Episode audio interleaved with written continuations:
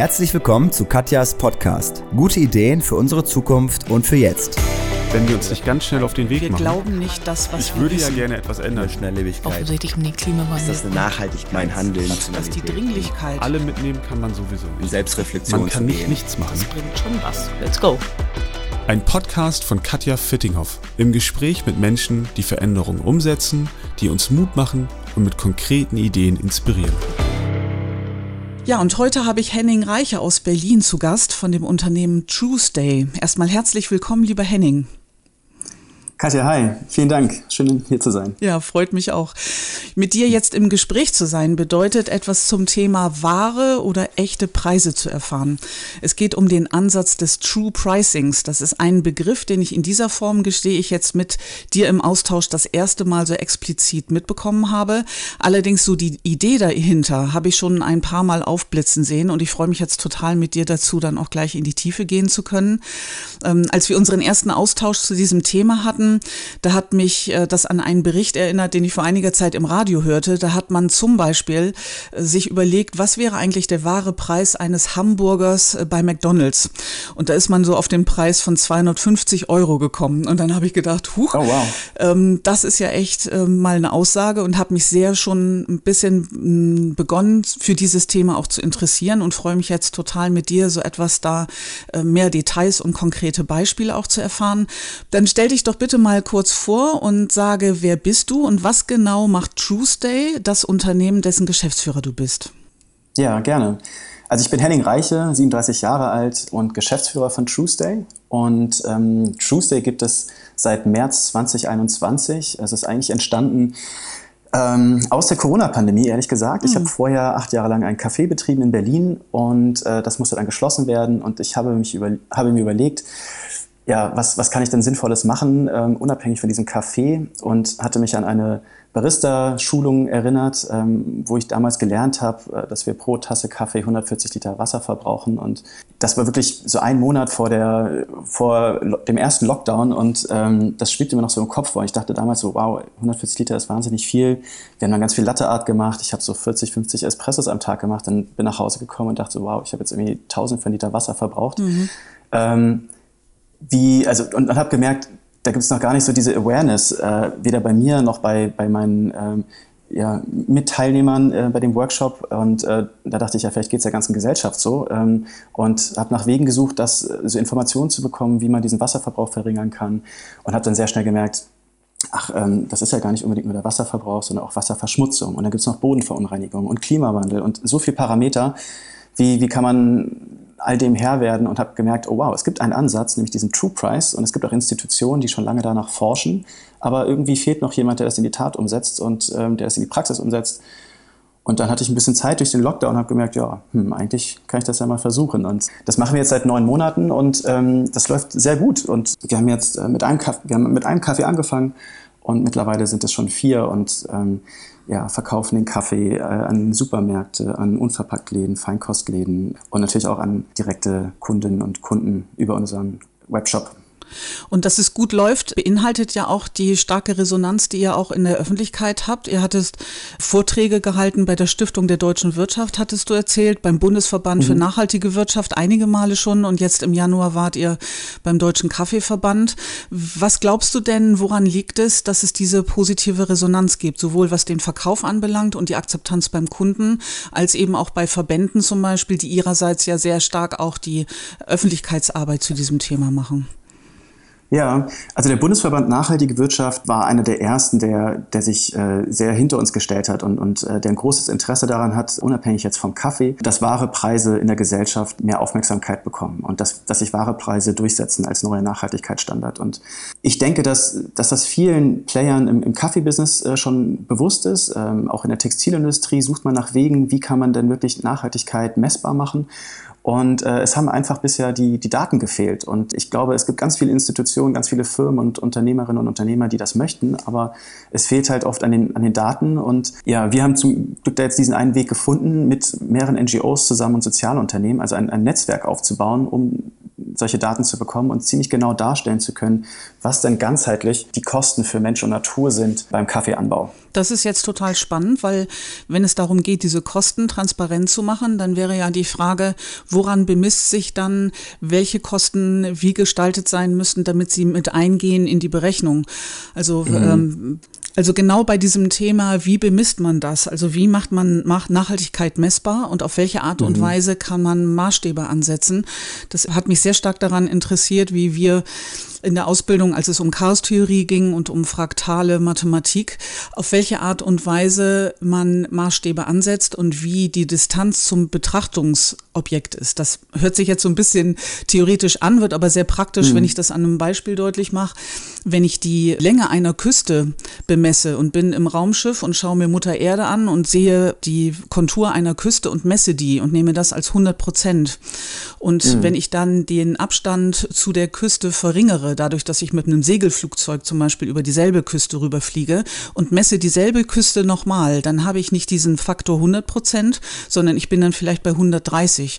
Und wenn ich als hm. Spaziergänger dieselbe Küste entlang gehe und messe sie aus der ähm, aus diesem Abstand, dann bin ich vielleicht bei 150 oder 200 Prozent. Mhm. Also wie, ähm, wie genau könnt ihr oder welche Betrachtungshöhe nehmt ihr ein, um eben mhm. mit diesem Ergebnis dann rauszukommen, dass pro Tasse Kaffee 140 Liter Wasser verbraucht werden und nicht mhm. 200 oder 2 Liter? Kannst du dazu was ja. sagen?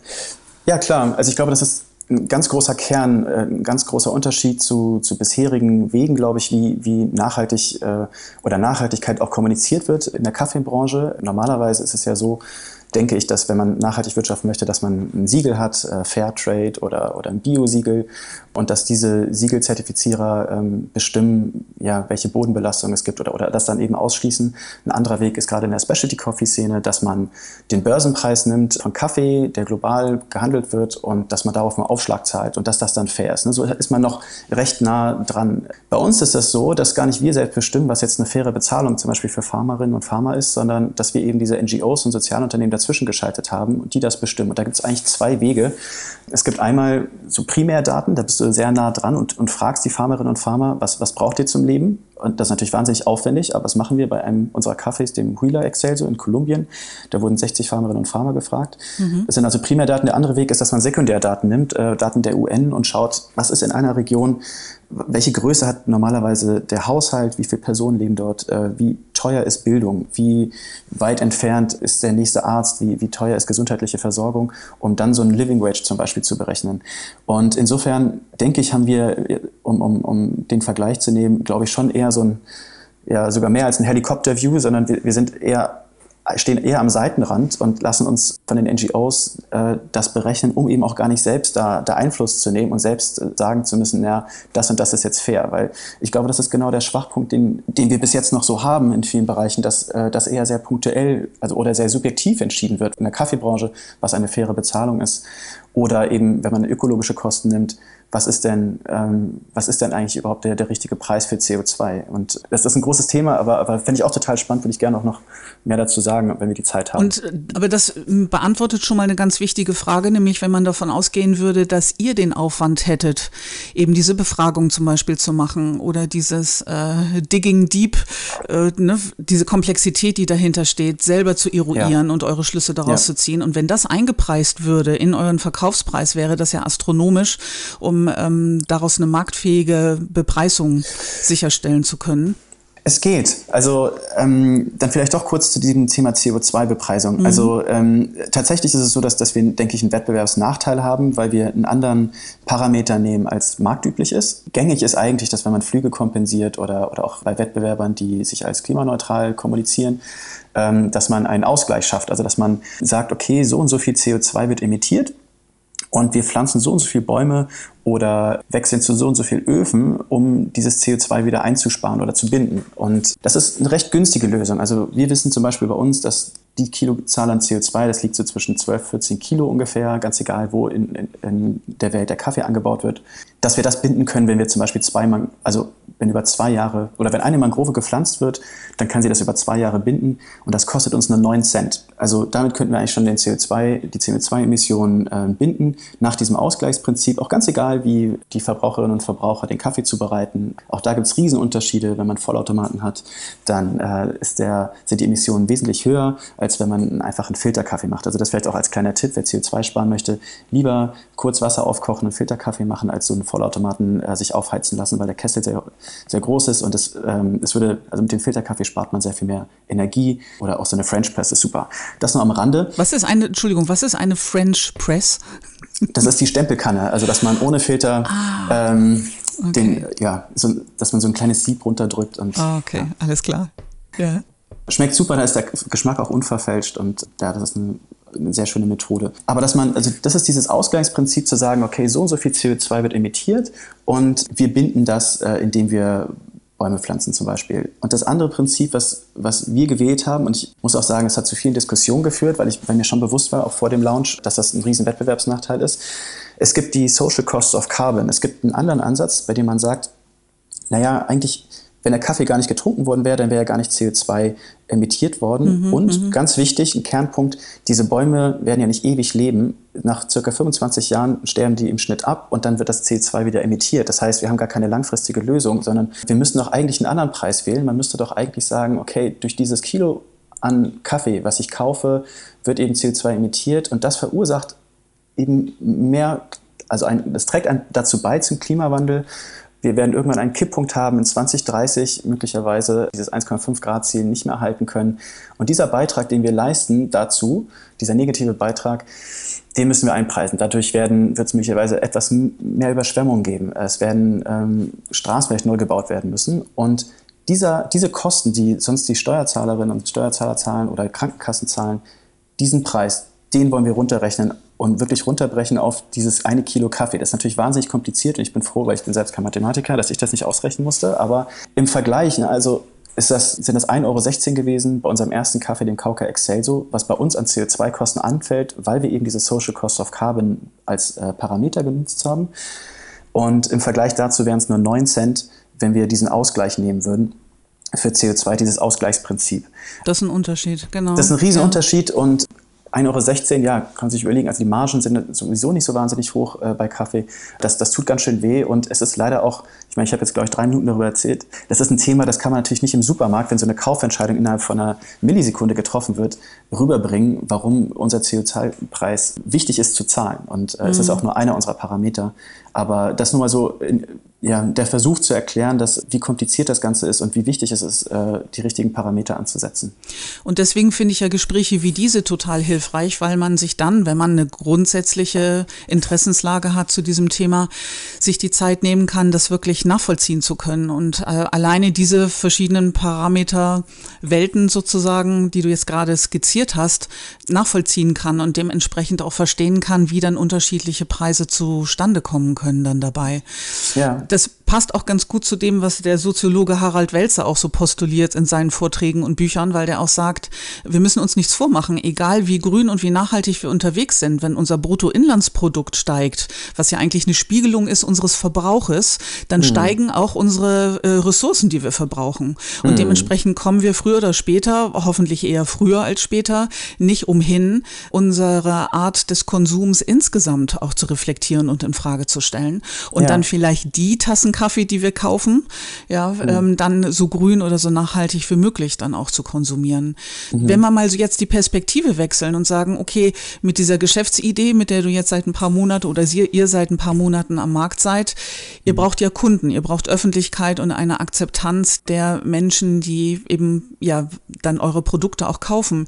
Wie mhm. ist denn die Resonanz am Markt? Wie nimmst du die, wie nimmst du die Resonanz am Markt wahr? Wie reagieren die Kunden auf euch?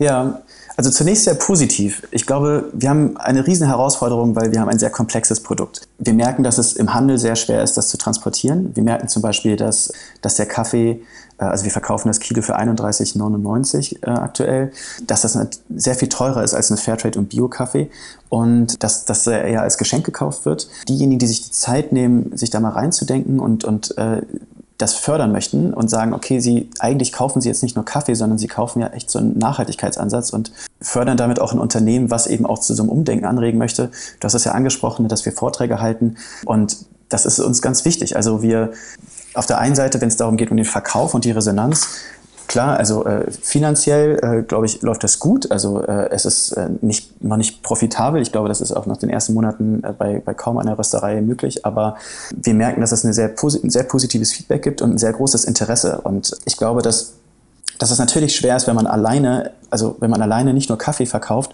sondern einen komplett neuen Nachhaltigkeitsansatz, äh, da ist man auch total darauf angewiesen, dass es eben solche äh, ja, dass es solche Vorträge gibt, dass es solche Facilitator gibt, Institutionen, die das weitertragen, die die Idee weitertragen. Deswegen sind solche Vorträge oder auch Podcasts wie hier total wichtig, äh, um diese Message weiterzutragen. Es gibt eine Alternative, es gibt einen neuen Weg, Nachhaltigkeit zu denken. Es gibt sowas wie den wahren Preis, auch wenn das sehr hochgestochen und vielleicht auch arrogant klingt, aber ähm, es gibt eine Möglichkeit, ziemlich genau darzustellen, welche Auswirkungen so ein Produkt auf Mensch und Natur hat. Das ist auch übertragbar auf andere Produkte, äh, wie eben Fashion-Produkte, also T-Shirts oder eben auch Schokolade. Es ist aber wahnsinnig kompliziert und wenn Firmen sich die Arbeit machen möchten, das genau zu analysieren und bereit sind auch, das kostet natürlich auch Geld, äh, solche Umfragen zu machen, Daten zu analysieren, dass man das sehr gut darstellen kann und dann aber was ganz Tolles schafft. Denn man, man hat ein Produkt, das eben ja, bei dem dieser Schaden, der dann doch auch steht, da ist, der, der, dass der reduziert werden kann und kompensiert werden kann. Ne? Also das Geld, was mehr gezahlt wird, landet ja nicht bei mir in der Tasche, sondern äh, das wird zurückgeführt und äh, wir können dann sehr genau darstellen auch, welchen, welchen Impact man hat, wenn man diesen Kaffee kauft. Und der ist sehr viel größer als bei, bei den gängigen konventionellen Kaffees sowieso, aber auch bei vielen anderen äh, als nachhaltig zertifizierten Kaffees. Mhm. Das ist wirklich ein Paradigmenwechsel aus der Sicht der Konsumenten, mhm. habe ich so die Vorstellung, weil du hast den Kaffee in der Hand und wenn du sagst, wir verkaufen eigentlich gar keinen Kaffee, wir verkaufen einen Nachhaltigkeitsansatz, dann ist das, was ich kaufe als Konsumentin, ja, sehr viel mehr als das, was ich in der Hand habe. Und dieses Bewusstsein, dass dieses gesamte Drumherum, was ich mitkaufe oder mhm. was durch meinen Akt des Kaufens mit möglich ist oder eben auch vermieden wird an negativen Dingen, dass das mehr in den Wahrnehmungsfokus kommt, ist, glaube ich, eine ganz grundlegende Geschichte. Mhm. So ähnlich wie wenn ich irgendwie die Wahl habe zwischen zwei Pullover und ich nehme den aus Polyester oder dem aus äh, fair gehandelter Baumwolle, mhm. ähm, dass ich bei ersterem weiß, ja, dass ich mich also nicht wundern muss, wenn ich im nächsten Bericht wieder mitkriege, dass ganz viel Mikroplastik in den äh, Flüssen und Weltmeeren zu finden ist und dass mhm. das nicht eine unbedingt gute Idee ist. Ähm, währenddessen eben die fair gehandelte Baumwolle ganz anders mit der Ressource Wasser zum Beispiel umgeht, wenn in Ägypten die Baumwolle ange, ähm, ja, genau. entsteht und äh, wächst ja. an der Stelle. Lass uns mal gucken. Ihr seid jetzt, das wusste ich gar nicht und das, das finde ich auch total spannend, wenn man jetzt mal diese persönliche Perspektive von dir einnimmt. Hm. Du warst Kaffeebesitzer, ja, und dann schlug Corona ein und du warst dann, nehme ich mal an, ziemlich fix darin, dann umzusatteln und dann dieses neue Geschäftsmodell ja ins Leben zu bringen. Mhm. Wenn du jetzt mal so in die Zukunft schaust, was wären die nächsten Schritte, die du dir wünschen würdest, dass sie umsetzbar sind. Also um euer Geschäftsmodell jetzt so in die nächste Ebene zu bringen und weiterhin florieren zu lassen. Worauf kommt es an? Was nehmt ihr euch vor? Was wünscht ihr euch von Kunden, ja. wenn wir mal in die Zukunft schauen? Also ich glaube, ja, wir brauchen sehr viel mehr Aufmerksamkeit. Wir müssen auch zugänglicher werden für Kundinnen und Kunden. Im Moment ist es so, auch Corona geschuldet, dass wir keinen eigenen Standort haben. Also wir co-rösten noch woanders. Es gibt solche Co-Roasting Spaces in Berlin. Und dass wir, äh, dass wir besucht werden können, dass wir Schulungen dort machen können. Und das wird dieses Jahr für uns ganz wichtig sein, dass, dass man auch äh, seinen Kaffee bei uns probieren kann, dass man, den, dass man jetzt nicht in andere Cafés gehen muss, sondern dass wir selbst nahbarer werden und man eben sich austauschen kann. Also ich glaube, es es gibt ja ganz, ganz viele, die, die nachhaltig leben möchten, die auch bereit sind, ganz viel Einschnitte hinzunehmen und die einfach wissen möchten, so was kann ich denn tun? Und genau für die möchten wir eben auch erreichbarer sein und nicht, im Moment ist es so, dass wir vor allem online erreichbar sind. Das reicht noch nicht. Also was ich mir vorstelle für dieses Jahr ist, dass wir äh, eine Location haben, die äh, groß genug ist, dass man, dass man uns besuchen kann, dass man auch in Gruppen auch äh, mit seiner, vielleicht mit seinem Arbeitsteam kommen kann, Kaffee probieren kann. Also ich habe jetzt gar nicht über die Kaffeequalität gesprochen, ne, aber wir, ähm, das ist ein Specialty Coffee, wurden sogar ausgezeichnet Das mhm. nur am Rande für die weltbeste Kaffeeverpackung, weil es so eine Mehrwegflasche gibt. Ähm, aber ja, dass man, dass man herzlichen äh, Glückwunsch. Äh, vielen Dank. Ja, es ist kurios, was es alles für Preise gibt, aber aber das ist ganz toll und äh, aber dass man darüber mehr spricht und und äh, in den Austausch geht. Also wir sprechen zum Beispiel auch mit der Uni Greifswald und Uni Augsburg, die auch am True Price forschen und ob man da nicht gemeinsam ja mehr Awareness schaffen kann und äh, in den Diskurs gehen kann mit anderen Firmen, weil ich glaube, dass also ich bin überzeugt, dass wir einfach diese, diese großen Herausforderungen, die vor uns liegen, Klimawandel, äh, Landflucht, überhaupt generell Flucht, in den nächsten Jahren, dass wir nicht drum rumkommen, im Handel wahre Preise umzusetzen. Und das wäre für mich total spannend, wenn man da einen Standort hat, in dem man sich austauschen kann und nach den besten Wegen äh, suchen kann und zugänglich ist das, das wird der nächste Schritt sein. Dann wünsche ich euch sehr, dass ihr nahbarer werdet und wahrnehmbar werdet. Ich nehme mal an, dass du ansprechbar bist, wenn es eben darum geht, auch Vorträge oder dazu etwas auch zu sagen. Vielleicht mhm. gibt es Leute, die über Locations etwas wissen, die anmietbar sind, sodass ihr dann diese nächsten Schritte dann auch gut machen könnt dabei. Mhm. In den Show Notes wird es dann unter anderem eure Website dann auch geben, sodass man in Kontakt kommen kann mit dir. Mhm. Und ich weiß nicht, gibt es noch eine Frage, die gerne gestellt werden sollte, so nach unserem jetzigen Gespräch? Hast du da etwas, wo du sagst, oh Katja, frag mich noch mal bitte gerne dieses oder jenes?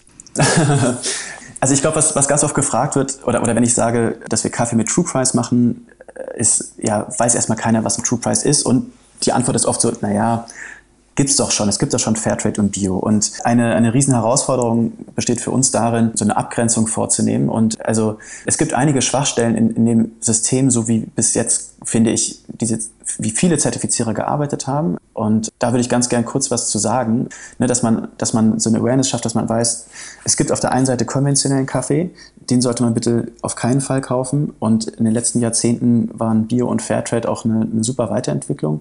Aber dass man auch sich bewusst macht, dass es da Schwachstellen gibt. Bei Fairtrade ist es zum Beispiel so, dass dass man auch dort den Börsenpreis als Benchmark nimmt. Bei Transfer ist der größte Fairtrade-Anbieter und ein Aufschlag darauf gezahlt wird. Das war eine super Lösung in den 80er, 90er Jahren, weil der Kaffeepreis recht hoch war, aber äh, in den letzten zehn Jahren, also und auch jetzt merken wir gerade zum Beispiel, dass der Kaffeepreis ja gestiegen ist seit vier, fünf Monaten, äh, kann aber auch wieder fallen.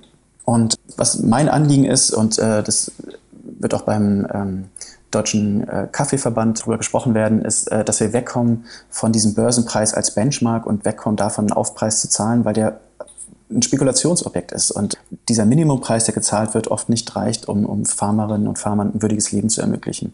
Und dass es wirklich Sinn macht, einen, einen Preis, also solche Transparenz zu schaffen und Farmer selbst zu fragen, was braucht ihr zum Leben oder eben Daten der UN zu nehmen, also einen separaten Schiedsrichter dazu haben, der die Daten ermittelt und zu sagen, das ist eigentlich die Grundlage für einen fairen Preis, nicht die Börse. Und das, das ist so ein Anliegen, äh, denke ich, das, ja, das muss unbedingt kommen. Und ja, das mhm. ist mir sehr wichtig. Genau, ja. Und sag mir noch mal eben zum Schluss, ihr habt einen Preis bekommen für eure Mehrwegflasche und dadurch eben auch diese, durch diese ähm, innovative Verpackung, mhm. habe ich gesehen, auch in eurem schönen Firmenvideo. Mhm. Wenn wir aus Norddeutschland etwas bestellen würden über online und hätten dann diese Flaschen zu Hause, wie ja. gehen die dann wieder zurück in den Kreislauf? Ihr könnt die im Supermarkt zurückgeben. Wir sind Teil eines Mehrwegpools. Ähm, ihr könnt die äh, bei Edeka zurückgeben, bei Kaufland, Rewe. Und das sind ganz normale Milchflaschen. Also das Tolle daran ist, es sind gängige Milchflaschen. Äh, die kriegen danach, diese Flaschen werden dann ausgespült. Die schmecken danach auch nicht mehr nach Kaffee äh, und können dann als Milchflasche wieder genutzt werden und haben bis zu 50 Leben danach. Und das macht das dann so nachhaltig. Cool. Genau, ansonsten kann man aber auch diskutieren, ob so, ob so ein Versand von Glas über weite Strecken so sinnvoll ist. Also, dass es dann doch am Ende mehr CO2 spart, wenn wir, äh, wenn wir das regional machen und wenn man dann eher auf solche Biobeutel zurückgreift. Die bieten wir auch an. Also das ist dann, glaube ich, für den Online-Versand das Nachhaltigere, wenn, wenn man eher zu so einem Biobeutel greifen würde. Sehr schön. So dass wir so oder so eine gute Möglichkeit hätten, auch wenn wir jetzt nicht direkt in Berlin wohnen, dass wir uns mal interessieren für eure Produkte mhm. und äh, die eine oder andere Form mal ausprobieren und dementsprechend dann auch einmal äh, Kunde werden bei euch. Henning hat ganz herzlichen Dank für das Gespräch. Da waren viele neue Informationen drin und du hast uns die Augen geöffnet, so was mehrere Zusammenhänge angeht, auch rund um die Frage, was bedeutet es eigentlich, keinen Kaffee zu verkaufen, sondern gleich einen ganzen Nachhaltigkeitsansatz mhm. damit. Und ich drücke euch wirklich von Herzen ganz doll die Daumen, dass die nächsten Monate erfolgreich sind und dass ihr da wirklich so in eurem noch relativ neuen Geschäftsmodell auch richtig gut, stabil und erfolgreich weiterhin unterwegs seid. Vielen, vielen Dank. Das war Katjas Podcast. Ein Gespräch über aktuelle Veränderungsthemen und konkrete Ideen für unsere Zukunft.